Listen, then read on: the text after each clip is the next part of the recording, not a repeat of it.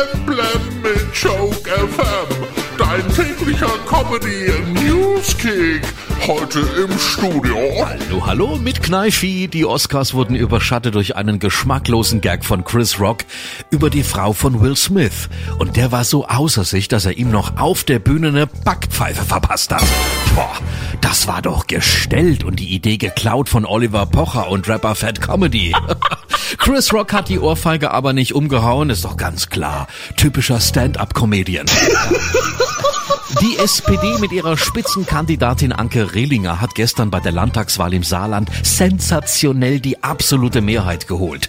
Ja, der wichtigste Wahlkämpfer für die SPD war wohl der CDU-Mann Tobias Hans mit seinem peinlichen Tankstellenvideo. Heute ist Ehrentag des Unkrauts. Unkraut. Oh ja, oder wie meine Kollegin hier dazu sagt, Salat. Der ehemalige Privatkoch von Madonna, ein Mann namens Steve, hat jetzt über seine frühere Chefin ausgepackt. Zum Beispiel hat er erzählt, dass er beim Sushi machen immer ihr Sexgestöhne aus dem Schlafzimmer gehört hat. Angeblich stöhnt Madonna im Bett noch lauter als die Deutschen gerade vor der Zapfsäule. Helene Fischer ist wieder da. Die Schlagerqueen hat ihr erstes Konzert als Mama gegeben.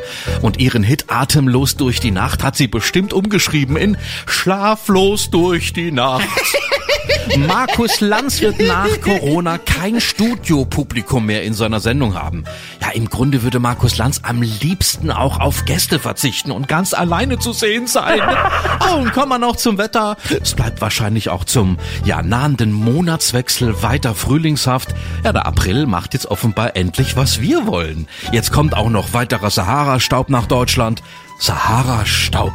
Ich dachte erst, das wäre schon wieder so eine neue Designerdroge. ja, geil. Voll Blam Blam auf Joke FM und auf joke-magazin.de.